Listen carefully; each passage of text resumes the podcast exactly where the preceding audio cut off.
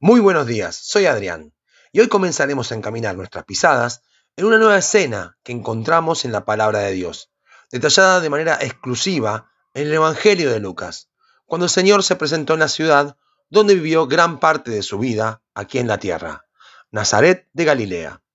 Para este momento, el Señor ya había trasladado su domicilio a Capernaum, por lo que decidió pasar de visita y compartir allí también el mensaje de Dios. Pongamos nuestra atención en el capítulo 4, versículo 16. Dice allí, vino a Nazaret, donde se había criado, y en el día de reposo entró en la sinagoga, conforme a su costumbre, y se levantó a leer. Cabe subrayar algo que el evangelista dejó plasmado. Entró en la sinagoga conforme a su costumbre.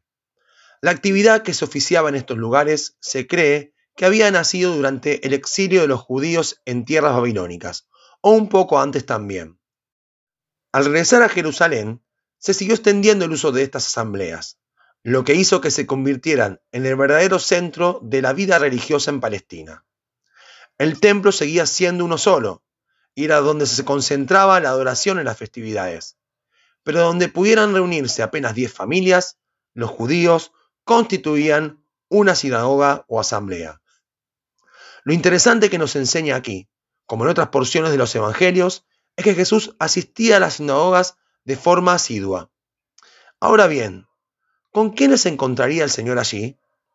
En primer lugar, con gran parte del pueblo que asistía guardando el sabbat. Pero también cabe destacar que en este lugar estarían los principales religiosos de cada localidad, entre ellos los fariseos y saduceos. Pensemos por un momento que de entre estos hombres surgía el principal de la sinagoga, quien daba orden al culto en aquel lugar. Y de estos grupos, principalmente del primero, fueron los que se constituyeron en los perseguidores del Señor y sus discípulos.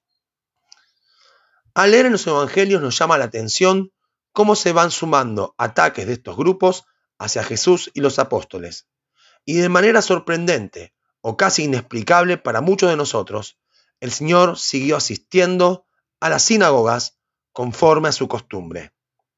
¿Era acaso necesario seguir yendo a este lugar donde tantas veces encontró rechazo, desprecio o acusaciones? ¿No fue este uno de los lugares que también el apóstol Pablo frecuentaba predicando el Evangelio y con los mismos resultados? Ahora bien, pongamos un alto al pensamiento que estamos trazando para construir un puente hacia nuestro presente. La iglesia se convirtió posteriormente en la asamblea de reunión de los cristianos. En cierto aspecto, tiene bastante similitud con relación a la organización del culto en las sinagogas. Desde que conocí al Señor, que he empezado a congregarme en una iglesia y crecer en la comunión con los hermanos en Cristo allí. Ha sido de bendición para mi vida llevar adelante el ejercicio de mis dones y talentos en la misma. Pero debo ser honesto, y cualquiera que lee estas palabras también debe serlo. Así como las sinagogas dieron cuenta de la imperfección del hombre al administrar la gracia que Dios nos ha dado, en las iglesias podemos observar lo mismo. Muchas veces he pensado, si el Señor entrara a nuestras iglesias, queriendo enseñarnos las verdades eternas de la palabra de Dios, ¿recibiríamos sus enseñanzas con gusto o le rechazaríamos y lo sacaríamos de nuestras congregaciones? No quiero caer en el autoengaño, ni deseo que alguno lo haga, por lo que las palabras de Juan 1.11 podrían dar respuesta a estas preguntas hoy en día. A lo suyo vino, y los suyos no le recibieron. El ver el ejemplo del Señor me ha alentado a seguir congregándome a pesar de haberme encontrado alguna vez con el rechazo o el desprecio en medio de su pueblo. Espero que también aquellos que alguna vez yo haya podido herir puedan mirar a Jesucristo, quien en todo agradó al Padre y siguió congregándose conforme a su costumbre, a pesar de la respuesta que obtuvo. He aprendido con los años que en las iglesias hay muchas personas que batallan con el congregarse, porque han recibido maltrato de personas que debían haberlos cuidado, acompañado y pastoreado. Muchas veces se los ha instado a congregarse a pesar de todo, usando solo un extracto de Hebreos 10, 24 y 25, cuando en realidad debemos aprender a leer de manera completa este pasaje y llevar a la práctica lo que allí dice.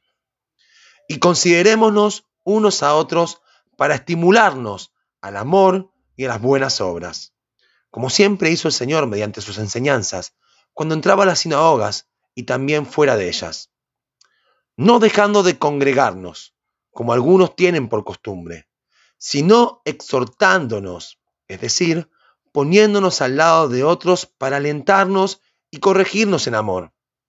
Y tanto más cuanto veis que aquel día se acerca.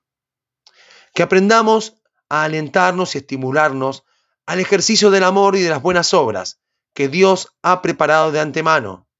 Que acompañemos en el camino y sostengamos las vidas de aquellos que han sido lastimados para que sus heridas puedan ser sanadas. Que pidamos perdón cuando hemos herido a un hermano con nuestras palabras, gestos o acciones, para que de esta forma la iglesia sea el lugar que Dios pensó que realmente sea. Déjame decirte que si en tu vida pasó algo que te hizo darte por vencido y no seguir congregándote, toma fuerzas del ejemplo del Señor, conforme a su costumbre, y a pesar de, busca el volver a la iglesia. Gracias Señor, porque hasta en este detalle veo tu ejemplo, enseñándome a seguir tus pisadas a pesar de lo que me pueda encontrar. Que Dios nos bendiga.